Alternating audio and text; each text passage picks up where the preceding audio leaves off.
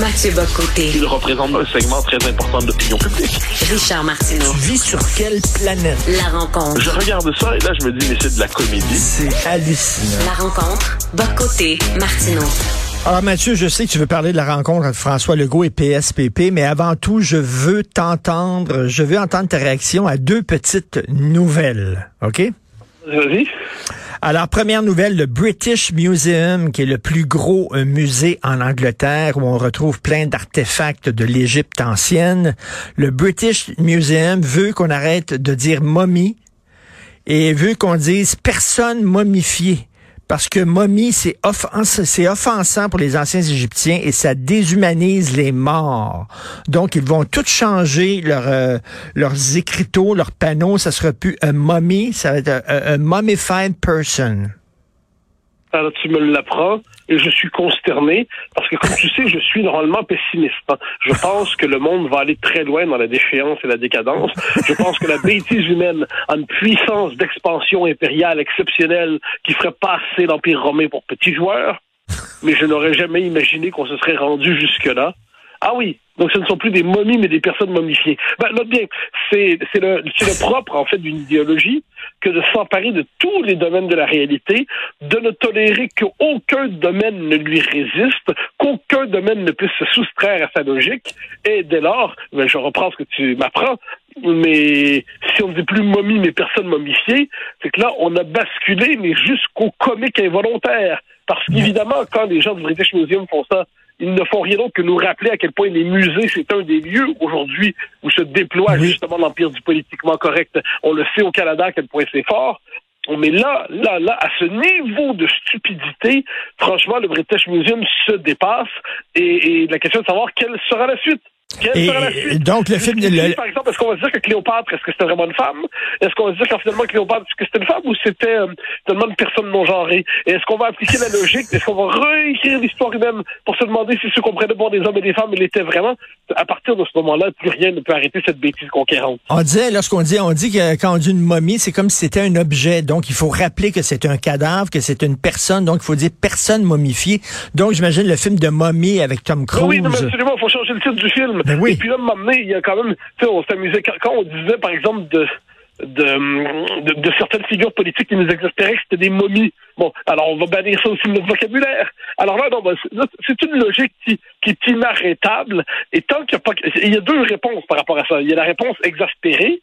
euh, et la réponse et qui peut valoir ensuite un travail d'argumentation et il y aurait la, tra- la, la réponse moqueuse la réponse ri- rieuse la réponse qui tournerait ça en ridicule c'était autrefois la réponse de Philippe Murray mais hélas ce n'est plus des nôtres Autre petite nouvelle, au Manitoba, il y a une commission scolaire qui, euh, les jeunes de la commission scolaire à l'école jouaient au curling. On dit que c'est une activité à haut risque, que c'est trop dangereux pour les jeunes manitobains de jouer au curling.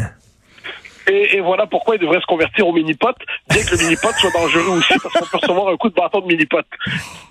Et, et le cerf-volant, qu'en penses-tu du cerf-volant? On peut attraper la, on peut attraper la foudre. Et, et- les échecs, et les échecs, ça peut abîmer l'estime de soi. Et puis, par ailleurs, pourquoi c'est le roi qui domine et c'est pas la reine? Non, non, franchement, il faut, il faut tout interdire. Il faut tout interdire, ne plus rien tolérer.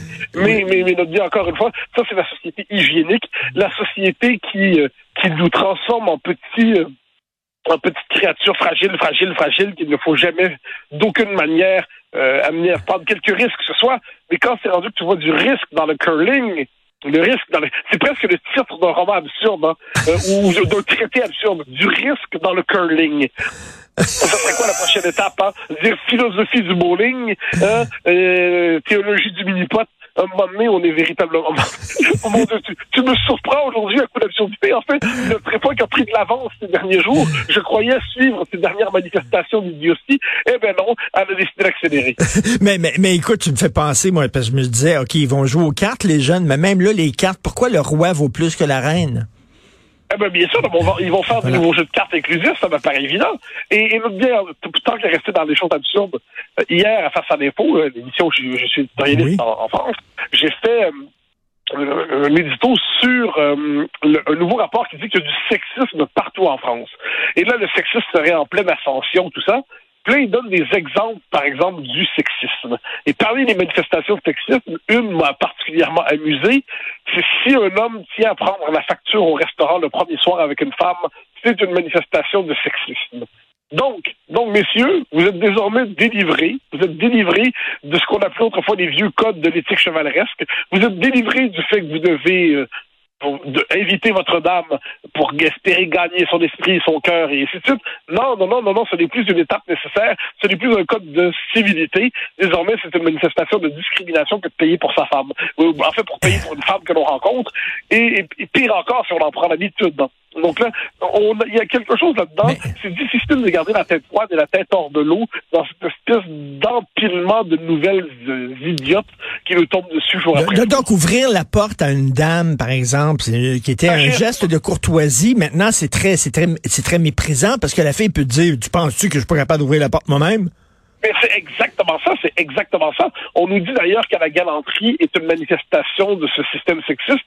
Et puisqu'il y aurait un continuum des violences sexistes et sexuelles, ce qu'on nous explique, c'est que de la galanterie, qui est une forme de sexisme qui ne dit pas son nom, jusqu'au fait de frapper sa femme et peut-être la tuer, il y a une forme de continuum. Et l'un conduit, l'une conduit à l'autre, euh, pas rapidement, mais l'une conduit à l'autre parce qu'ils appartiendraient à la même logique. Et qu'est-ce que le sexisme pour ces gens-là, eh c'est cette idée qu'il y a de prendre au sérieux l'idée qu'il y a une différence de nature entre l'homme et la femme, une différence substantielle entre l'homme et la femme. C'est aussi toute forme de disparité statistique entre l'homme et la femme doit être pensée comme une manifestation de sexisme. Puis si vous n'êtes pas d'accord avec cette définition-là, c'est bien la preuve que vous êtes sexiste. Donc, comme quoi, tu vois, j'avais aussi de bonnes nouvelles à t'annoncer aujourd'hui. Écoute, moi, je pensais que la majorité euh, menait dans une démocratie. Je viens de parler à une dame, elle est citoyenne, euh, résidente de Gatineau. Elle est allergique au parfum et elle voudrait qu'à l'hôtel de ville de Gatineau, les gens cessent de se parfumer parce que quand elle arrive à l'hôtel de ville, elle sent mal. Oh, oui? Oui. Ah ouais, ah ouais, très fort. Ben, c'est encore, mais c'est merveilleux, mais c'est la journée, mais c'est un musée aujourd'hui. c'est quelqu'un qui décide de sacraliser son petit moi, qui présente la société comme un environnement hostile, dangereux, et là, désormais, la société doit s'adapter intégralement à ses propres interdits, à ses propres problèmes. Donc, c'est pas elle qui doit, d'une manière ou de l'autre, chercher à s'adapter à ça. C'est la société qui doit se neutraliser, qui doit s'aseptiser, doit, dans ce cas-là, se déparfumer, qui doit s'effacer pour ne pas troubler euh, cette dame.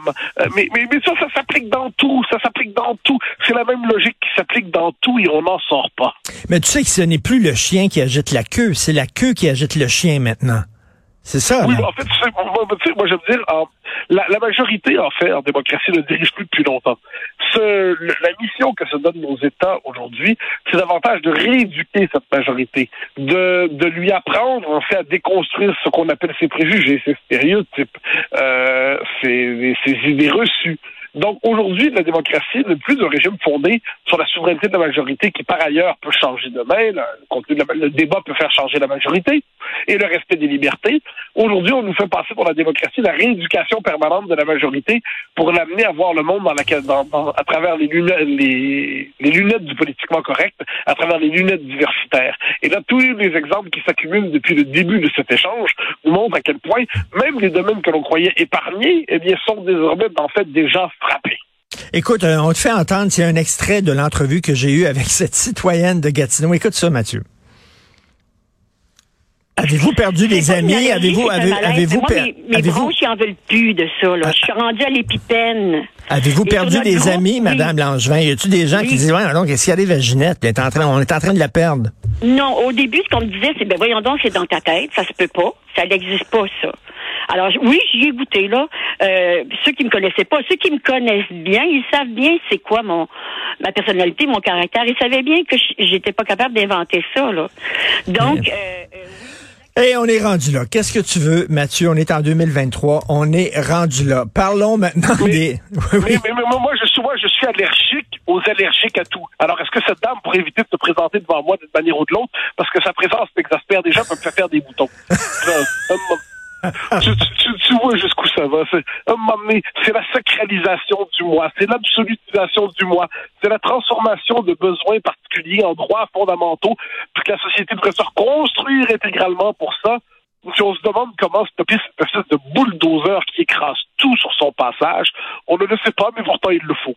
Ben oui, écoute, ça devient, moi, moi, je suis content parce que ça devient tellement ridicule que tous ces tous ces mouvements là, de de plus dire momie puis de de plus faire jouer au curling et tout ça euh, à, à, à force des accumuler ces histoires là ça va totalement discréditer ce mouvement là les gens vont dire c'est ridicule. j'espère. Mais moi c'est mon, mon pessimisme là-dedans c'est que c'est aussi que ça se normalise. Aujourd'hui dans ce, ce, ce, contexte eh bien c'est quand même les gens du British Museum qui disent euh, qui disent plus momie qui ont gagné. Puis ceux qui, dans l'administration, ont dit, moi, c'est quand même un peu niaiseux de dire ça, ils ont perdu. Ils ont perdu. Puis dans les musées canadiens, on a vu la même, même chose. Donc, c'est moi, je dis, un jour, on va finir par l'emporter, parce que la connerie, aussi triomphante soit-elle, moi, je, tous les empires s'effondrent, même l'empire de la connerie. Il n'en demeure pas moins que j'ai l'impression qu'on n'est pas en ce moment rendu au seuil où elle s'effondre. J'ai l'impression qu'elle est plus triomphante que jamais. Ce qui ne veut pas dire qu'on ne doit pas lui tenir tête en lui tirant la langue. Écoute, je reviens euh, au Québec. Euh, le, clash entre Trudeau et Legault concernant la clause dérogatoire. François Legault a dit que c'est une attaque frontale contre le Québec et il mise en fait finalement sur, euh, sur une colère des Québécois. Est-ce que tu y crois, toi? Les Québécois, comme j'écris aujourd'hui, sont pris avec des problèmes dans le système de santé, système d'éducation, inflation, tout ça. Ça va leur passer 25 000 pieds par-dessus la tête, cette histoire-là. Ces problèmes-là existaient au début des années 90. Hein. Puis on a eu la crise de l'accord du lac Leach qui a fait qu'on a failli quitter le Canada. Donc, à un moment donné, un peuple est capable d'avoir plusieurs problèmes à la fois, disons ça comme ça. Euh, tu sais, la question du chômage, c'était fort dans les années 90. La question du déficit, c'était fort dans les années 90. Ça ne nous a pas empêché de poser la question nationale. Donc ça, moi, je crois que... je pense que sur le plan symbolique, la charge, ça je te le dis souvent, c'est la laïcité. Mais tout ça qui s'accumule, euh, là, le, fédéral qui veut casser la loi, la, la, la clause de euh, les 500 000 immigrés de Trudeau, euh, là, le, le, français qui coule à Montréal et à Laval, tout ça, ça crée un contexte. Puis en politique, on peut jamais prévoir à l'avance le moment où ça va exploser politiquement et socialement, mais tout ça crée une situation qui va finir par donner l'équivalent mais cette fois-là avec la dimension question nationale de la crise des accommodements mmh. raisonnables. Mais ça, c'est... On, a, on avait des problèmes de santé, on avait tous les problèmes qu'on a en ce moment, mais de temps en temps, la société se questionne sur qui elle est, puis je pense qu'on se dirige vers ça. Euh, là, par exemple, c'est une bonne nouvelle pour le PQ, parce que le PQ, soudainement, va, va se, se trouve un os à mordre, là. Oui, oui, ben en fait, ce que je te dirais, c'est que ça, le, goût lui-même est obligé, on l'a vu, de, de, parler très très fort parce qu'il voit que le PQ est en train de remonter. Le PQ devient deuxième parti. Le PQ a une capacité de croissance. Le, les électeurs nationalistes commencent à être déçus de la carte, se disent bon, le PQ c'est pas mauvais, en plus le chef il est bon. Donc là, il y a ça. Donc là, François Legault est obligé de parler nationaliste très, très fort pour au moins dissuader les électeurs d'aller vers le Parti québécois. Donc si l'enjeu de la politique québécoise des prochaines années, c'est qui sera le plus nationaliste entre les, le PQ et la CAQ, mais c'est une bonne nouvelle pour tout le monde. Ensuite, comme je dis, on n'est jamais maître des circonstances, mais on peut s'y préparer intellectuellement et politiquement.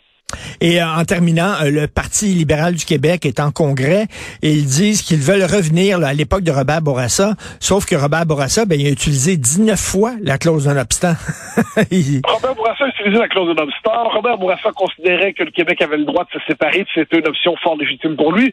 Robert Bourassa a restauré l'affichage unilingue français en 1988, hein, parce que la Cour suprême l'avait cassé. Donc avec la loi 178, l'affichage unilingue français à l'extérieur des commerces, puis euh, bilingue à l'intérieur, mais majorité français. Donc Robert Bourassa fait tout ça. Le jour où les libéraux vont faire le quart du huitième, du dixième, du millième de Robert Bourassa, qui par ailleurs n'en avait pas assez, on en reparlera. Pour l'instant, c'est la version nouvelle du Parti égalité. Merci beaucoup. Bonne journée, Mathieu. On se reparle demain. Bye. Bye bye. Salut.